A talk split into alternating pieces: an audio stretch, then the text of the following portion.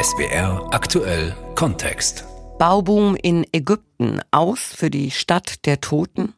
Überall in der Hauptstadt Kairo werden alte Viertel abgerissen, Menschen vertrieben, neue Schnellstraßen und Hochhäuser gebaut. So auch in der berühmten Stadt der Toten, einem riesigen historischen Friedhof mit prächtigen Mausoleen, teilweise UNESCO-Welterbe. Hier leben zwischen den Gräbern Menschen und diese fürchten, ihr Zuhause zu verlieren. Anna Osius war dort. Am Ende bleibt nur noch Staub.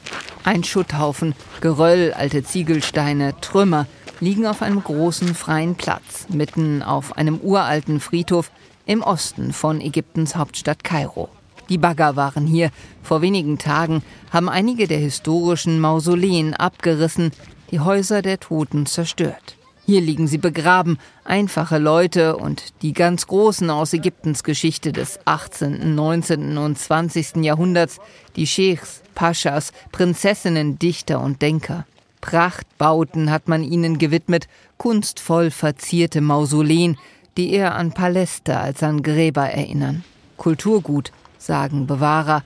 Jetzt liegt hier nur noch Geröll. Ich bin so traurig über das, was hier passiert. Das sind Kulturschätze und schöne Dinge, die beschützt werden sollten, anstatt sie zu zerstören. Ibrahim Al-Masri kann es immer noch nicht fassen. Der 37-jährige Hobbyhistoriker engagiert sich seit Jahren für die Bewahrung und Dokumentation der Grabstätten in der Stadt der Toten.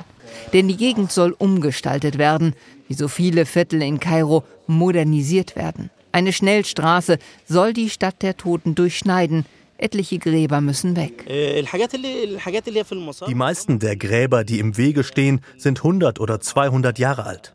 Bei den Arbeiten haben wir auch einen Grabstein gefunden, der mehr als 1200 Jahre alt ist. Das Gebiet ist wegen seiner Geschichte, Schönheit und seines architektonischen Wertes von großer Bedeutung. Und nicht nur die Toten sollen vertrieben werden, auch die Lebenden. Der Friedhof ist ein ganzes Stadtviertel geworden. Die Gräber sind bewohnt. Aufgrund der Wohnungsnot in Kairo sind arme Familien in die Mausoleen gezogen, haben angebaut, bewachen seit Generationen die Toten und leben, kochen, schlafen in den Grabstätten. So wie Hussein. Der alte Mann lebt mit seiner Frau, sieben Kindern und mehreren Enkeln in ein paar Räumen, die an die Gruft angebaut wurden. Im Vorderhaus liegen die Verstorbenen in Gruften unter den Grabmälern. Im Nachbarraum schläft Hussein. An wohl kaum einem Ort liegen Tod und Leben so nah beieinander wie in der Stadt der Toten. Doch Hussein hat Angst, dass sein Leben hier bald vorbei sein könnte. Ich will nicht hier weg. Ich lebe seit so langer Zeit hier, mehr als 20 Jahre. Wenn das hier abgerissen wird, bin ich verloren. Meine Frau, meine Kinder, ich. Wir alle sind verloren. Hussein sitzt auf seinem Metallbett in der kargen Hütte. Durch einen Mauerriss wirft das Sonnenlicht Strahlen in den düsteren Raum. Staub tanzt mit den Fliegen. Ein winziger Fernseher dröhnt am Fußende des Bettes. Eine aufgestellte Spiegelscherbe auf einem wackligen Holztisch. Ein Kamm davor. Hier macht seine Frau sich morgens hübsch. Sie sind arm, aber sie haben wenigstens ein Dach über dem Kopf. Noch. Husseins Frau Um Hassan ist verzweifelt. Ich habe Angst. Wo soll ich hin? Jedes Mal, wenn ein Grab abgerissen wird, weine ich. Das ist unbegreiflich. Ich habe Angst um meine Kinder und um mein Zuhause. Schnellstraßen, Hochhäuser, Betonbrücken, das kennen sie hier im Viertel nicht.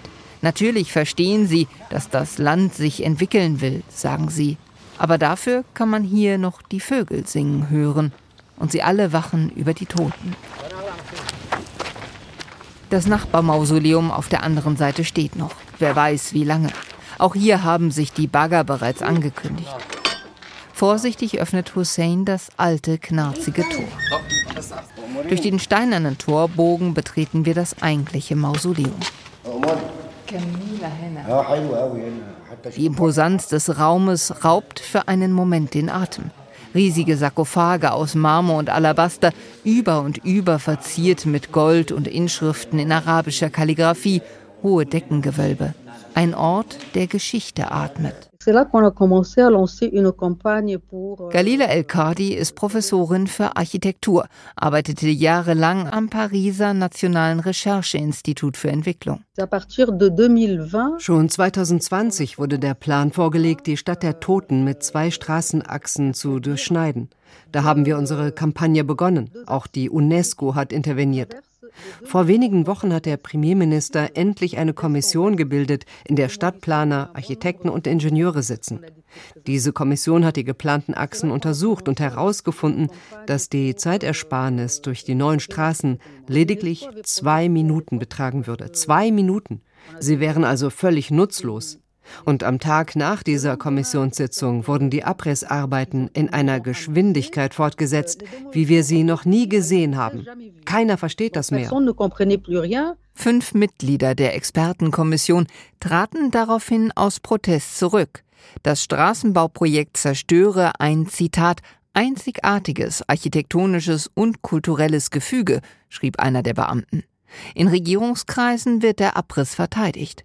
Mohamed Ziada, Chef der Behörde für zivilisatorische Koordination im ägyptischen Fernsehsender Al-Hadath al Dem Staat ist sehr viel an seinem kulturellen Erbe gelegen und jede Bauarbeit befolgt die Auflagen. Diese Grabstätten sind weder archäologisch interessant, noch sind sie bei uns für eine besondere Architektur registriert. Nicht schützenswert? Dem widersprechen Aktivisten entschieden. Exilägypter auf der ganzen Welt stellen sich gegen den Abriss.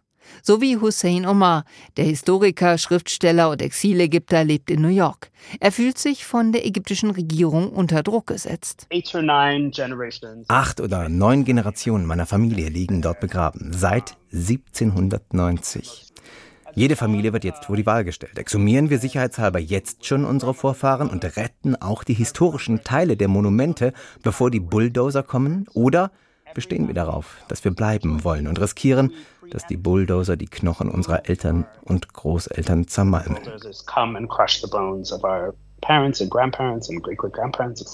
Die Politik der Willkür, wie viele Kritiker es nennen, macht Hussein fassungslos.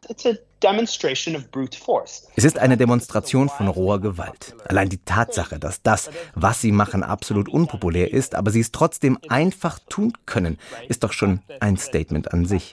Keine Organisation kann dieses Regime in seiner Rücksichtslosigkeit aufhalten. Harte Kritik, die sich gegen die autoritär regierende Staatsführung richtet. Die Probleme in Ägypten sind real. Vor allem die Hauptstadt Kairo mit ihren mehr als 20 Millionen Einwohnern erstickt im Verkehr. Selbst auf kurzen Wegen steht man oft stundenlang im Stau. Und die ägyptische Bevölkerung wächst rasant. Jedes Jahr kommen etwa zweieinhalb Millionen Menschen dazu. Sie alle brauchen Wohnraum. Schon längst hat die Bevölkerungszahl Ägyptens die 100 Millionen Marke geknackt. Deshalb wachsen die Städte, vor allem Kairo, immer weiter. Luxuriös klingende Compounds und Hochhaussiedlungen reihen sich in den Vorstädten aneinander. Die Stadt brauche neue Straßen, so Ingenieur Hani El Feki schon vor Monaten. Er ist mitverantwortlich für den Straßenbau. Die Menschen haben das Recht zur Meinungsäußerung, aber wir haben auch das Recht, unser Land zu entwickeln und unsere Straßen auszubauen. Laut einer Verkehrsstudie, die wir gemacht haben, fährt ein Auto durch Kairo mit einer Geschwindigkeit von 5 km/h die Stunde. Dabei verlieren wir Zeit, Benzin und Energie. Dazu kommt die Umwelt- und Luftverschmutzung und die psychische Belastung für die Menschen. Sie könnten denken, dass sich der Staat nicht für sie interessiert. Ägypten steckt im Bauboom. Gewachsene Viertel werden abgerissen, graue Hochhäuser hochgezogen, gesichtslose Massenwohnstätten aus Stahl und Beton. Das Land erlebt derzeit einen schier ungezügelten Baueifer seiner Staatsführung. Das größte und wohl umstrittenste Bauprojekt, die neue Hauptstadt. Rund 60 Kilometer östlich von Kairo entsteht eine komplett neue Verwaltungshauptstadt in der Wüste. Das größte Prestigeprojekt der ägyptischen Regierung, am Reißbrett entworfen. Der ägyptische Präsident Abdel Fattah al-Sisi spart in Reden nicht an großen Worten. Wenn ich euch von der Hauptstadt erzähle, dann sage ich euch, ganz Ägypten soll so sein. Euer Traum wird so sein. Ob ich mir Sorgen mache? Nein, nein, nein, niemals. Warum auch? Dabei könnte er sich durchaus Sorgen machen, sagen Beobachter. Angesichts von deutlich gestiegenen Lebensmittelpreisen und einer heftigen Wirtschaftskrise im Land rumort es spürbar in der ägyptischen Bevölkerung.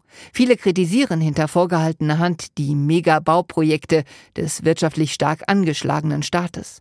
Geschätzte Baukosten der künstlichen Stadt zwischen 45 und 60 Milliarden US-Dollar.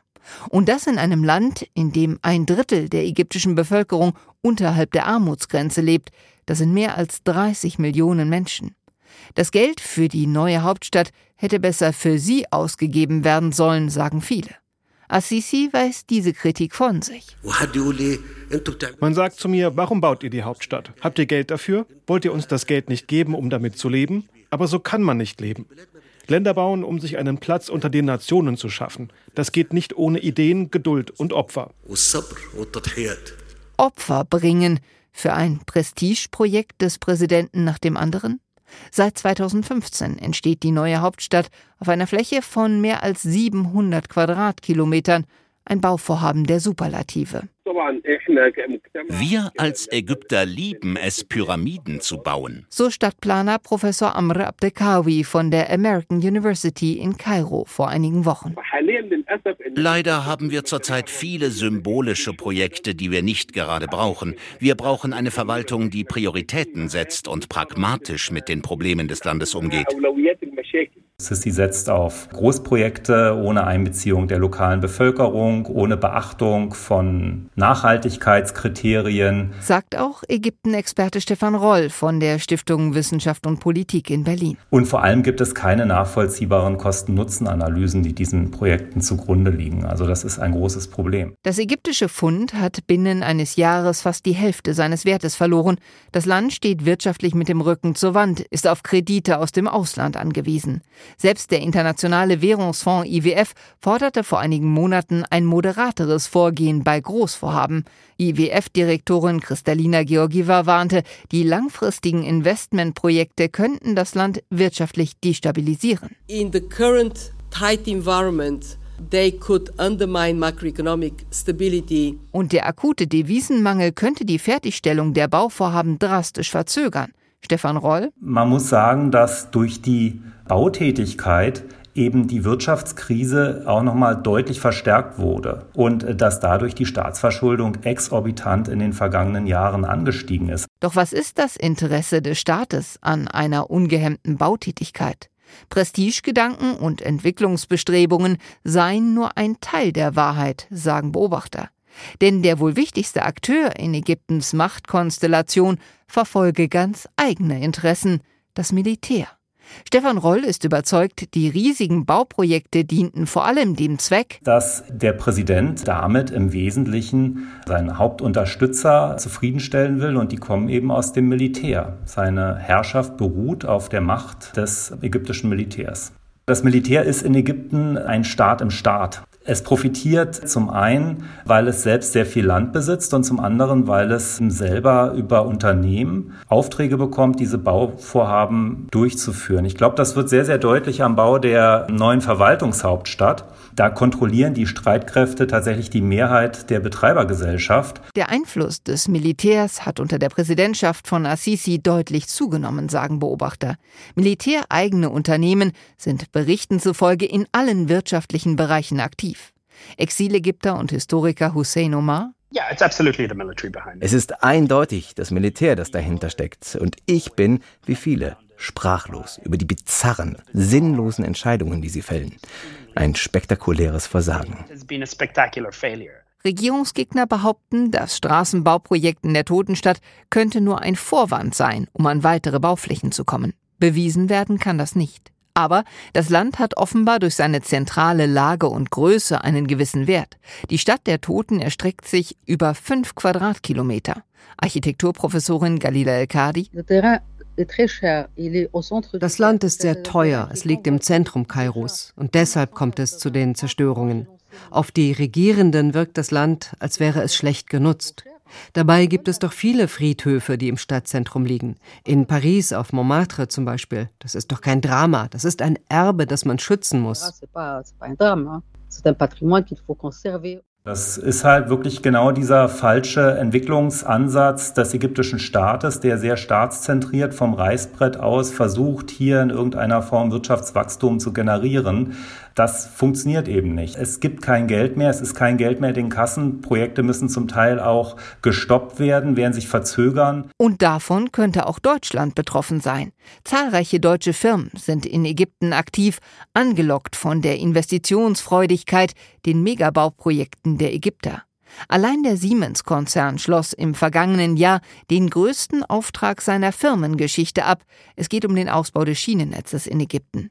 Doch sollte man mit einem Akteur Geschäfte machen, dem konstant die Zahlungsunfähigkeit droht, von Militärherrschaft und Menschenrechtsverletzungen ganz zu schweigen? Ich denke schon, dass das für deutsche Firmen und für die Geschäftsmodelle deutscher Firmen auch gefährlich sein kann, weil eben hinter diesen ganzen Bauprojekten keine seriösen Kosten-Nutzen-Analysen stehen. Um das Risiko für deutsche Firmen zu verringern, gibt es die deutschen Exportkreditgarantien der Bundesregierung, kurz Hermes-Deckungen. Sie schützten Exporteure und Banken vor wirtschaftlich und politisch bedingten Zahlungsausfällen, heißt es vom Bundeswirtschaftsministerium. Durch die Übernahme einer Exportkreditgarantie werde das Risiko eines Zahlungsausfalls zu einem großen Teil auf die Bundesrepublik Deutschland übertragen. Ägypten ist tatsächlich im ersten Halbjahr 2023 das Land mit den meisten Hermes-Bürgschaften äh, weltweit. Wer zahlt am Ende die offenen Rechnungen? Momentan kann das wohl noch niemand sagen. Auf dem Friedhof der Totenstadt dokumentiert Hobbyhistoriker Ibrahim noch schnell ein paar goldene Inschriften. Dabei könnte es doch einen anderen Weg geben, die Gräberkultur der Paläste und Mausoleen zu würdigen, sagt er, ähnlich wie die altägyptische Bestattungskultur mit den Pyramiden und Pharaonengräbern. Wir sagen immer, dass diese Friedhofsanlagen als offenes Museum betrachtet werden sollten. Wenn wir den Gräbern etwas Aufmerksamkeit schenken, die Wege ausbauen, würden sie sich in Touristenziele verwandeln, die die Menschen mit Eintrittskarten betreten könnten. Eine Einnahmequelle für den Staat. So könnten die Gebäude erhalten bleiben. Egypt does need to develop, but it's the wrong medicine for the sickness. Sagt auch Nadine Abdel-Wahhab von Darb 1718, einem bekannten Kunstzentrum, das ebenfalls vom Abriss bedroht ist. Wir müssen investieren, um Ägypten so wieder aufzubauen, wie es war, anstatt ein neues Ägypten zu bauen. Wir müssen einen Weg finden zwischen dem, was wir waren und dem, was wir sein möchten, ohne unsere Vergangenheit, unser Erbe zu ignorieren.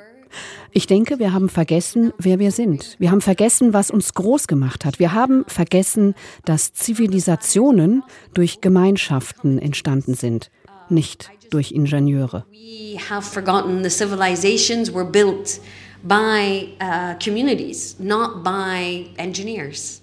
Ägypten auf dem Weg in die Moderne. Zurück bleibt nur der Staub. Bauboom in Ägypten aus für die Stadt der Toten. Das war SWR aktuell Kontext von unserer Korrespondentin Anna Osius.